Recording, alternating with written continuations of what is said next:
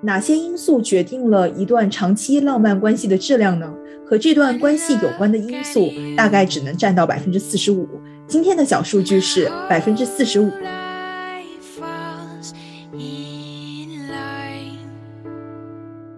大家好，这里是小数据和弦，从小数字看大世界。我是小何，我是小璇。感觉最近几年婚恋类的节目真的是层出不穷，可以说是把长期的恋爱关系从相识、相知再到结婚、分手，全部都囊括了。小璇，你有没有看过这方面的节目？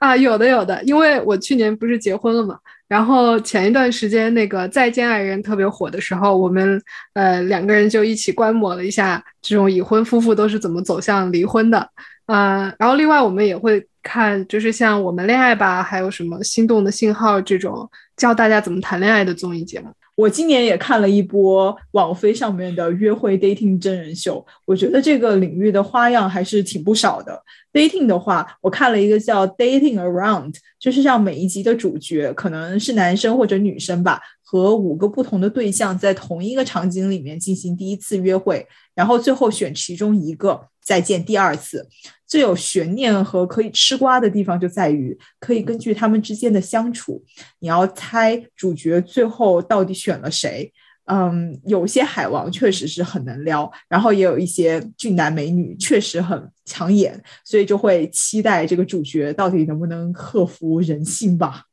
嗯，说到这个，感觉网飞还出了一些让大家屏蔽外表的约会真人秀，比如说有。给双方画这种电影特效的妆，然后让他们完全无法看出对方的真实面貌，或者说干脆不见面，呃，只是用电话来聊天相亲。这种节目的高潮一般就是双方第一次奔现之后的反应，然后还有就是，呃，当你淘汰了一个人，然后之后发现这个人颜值超高以后，会特别的懊恼。就是虽然说这种节目号称是屏蔽外表，但是实际上观众的嗨点还是来自于外表。不过我们去翻了一些研究和调查，发现其实外表这种东西吧，不出所料，在高质量长期的浪漫关系当中，并没有那么重要。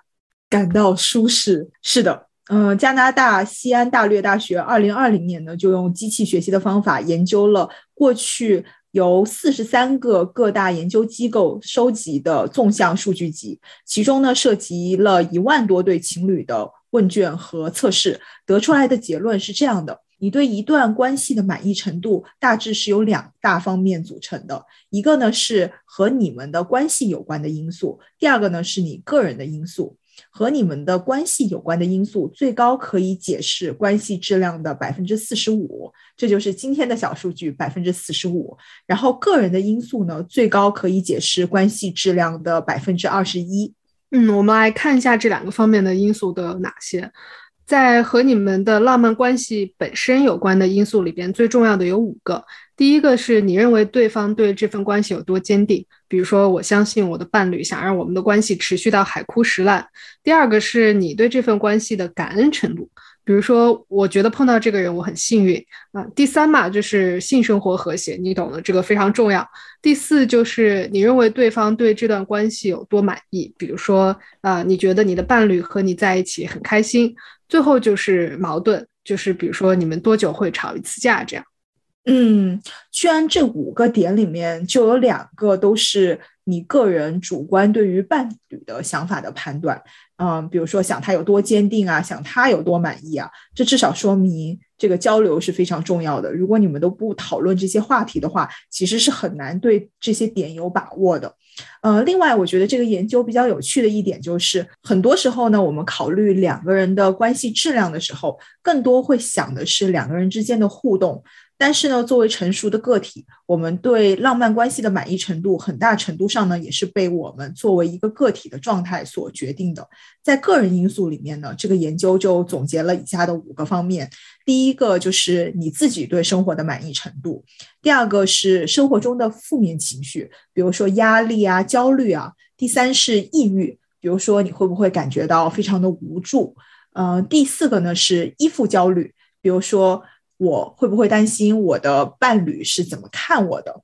最后就是依附逃避，类似于我不太希望我的伴侣和我过于的交心或者亲密。嗯，后面两个方面的出处其实是很著名的那个依附理论。这个理论起源于对恒河猴的行为实验。嗯，他们把新生的小猴子从母亲身边带走，然后给他们提供两个代理母亲，一个是硬的铁线做成的，另外一个是软的橡胶做的。然后这个实验发现，无论软的代理母亲身上有没有食物，小猴子都更愿意依附在它的身上，并且在呃它的周围活动，说明这种软的橡胶做的 母亲给了小猴子们安全感。那这个理论之后就被延伸到了儿童在成长时所经历的依附关系，会直接影响到他们长大之后的恋爱态度，由此产生了大概三大依附类型。第一种是安全依附，就是一般而言我们说的有安全感的人，他们愿意相信伴侣，也值得被信任，愿意付出爱，也愿意接受爱。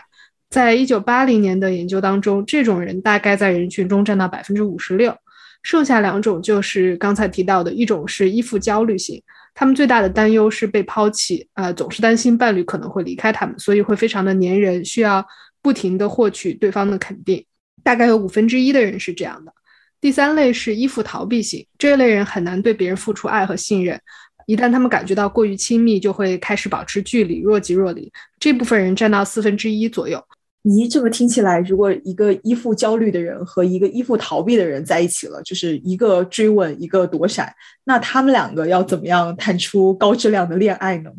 嗯，一个好消息就是，依附类型呢不是一个完全不能改变的东西。如果你能够充分的认识自己的问题所在，其实是可以去努力克服改变的。同时呢，向心理咨询师获取帮助也不失为一条路径。是的，呃，回到这份机器学习的研究里面，还提到，其实有一些我们通常认为比较重要的东西，在高质量的长期关系里面，并没有那么重要。除了刚才说到的样貌以外，还有就是个性。嗯，有一份两千零八年根据三百多份独立研究进行的原分析，就得出了类似的结论。呃，这个分析说，两个人实际上的个性和偏好相似，对长期的浪漫关系没有什么影响。比如说，喜欢金庸的人完全可以和喜欢郭敬明的人很好的过下去。呃，另外一份二零一零年针对两万多份已婚夫妻的研究也显示，伴侣之间的相似度大概只占。关系满意度的百分之零点五。不过，个性和喜好客观上是否相似，确实不是那么重要。但是，其实更重要的是主观上你们怎么样感受彼此。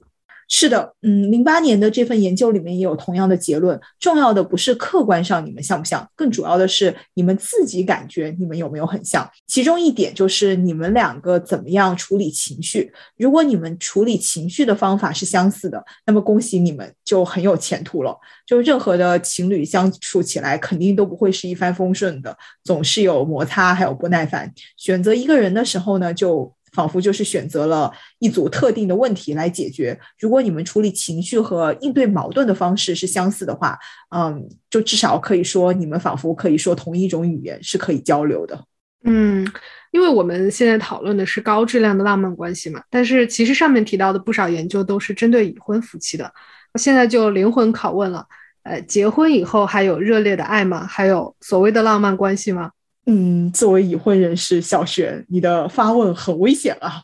嗯，我先说说我自己的主观观察吧。我周围看到的一些呃中国的五零后和六零后的家长吧，到现在有一部分有条件的呢，嗯，都会分房睡。然后在外面呢，也很难看到中老年人牵手或者有一些肢体上的亲密行为吧。他们对婚姻这种关系的定义呢，似乎变成了更多的就是变成了亲人。但是据我观测，在欧美的国家，这个年龄层的人呢，其实还是可以很火热的，在飞机上啊、剧院里啊，到处都还是可以吃到狗粮。嗯，这个话题上也是有不少研究和争论。嗯，觉得婚后没有爱的一方认为，从生理的角度来讲，热烈的爱是非常的耗能啊，没有效率，对新陈代谢而言压力非常大。另外，如果大家都对婚姻之后的爱期待值没有那么高的话，我们就都更容易满足现状，对个人和整个社会而言，或许是一个比较理性的策略。那认为婚后有爱的一方觉得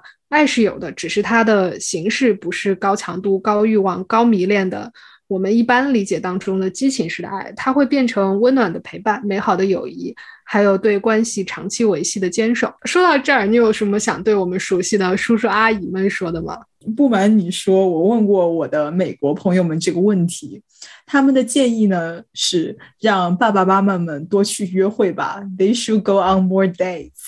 小数据和弦每周二、周五定期更新。如果你喜欢我们的话，欢迎点赞、留言、订阅。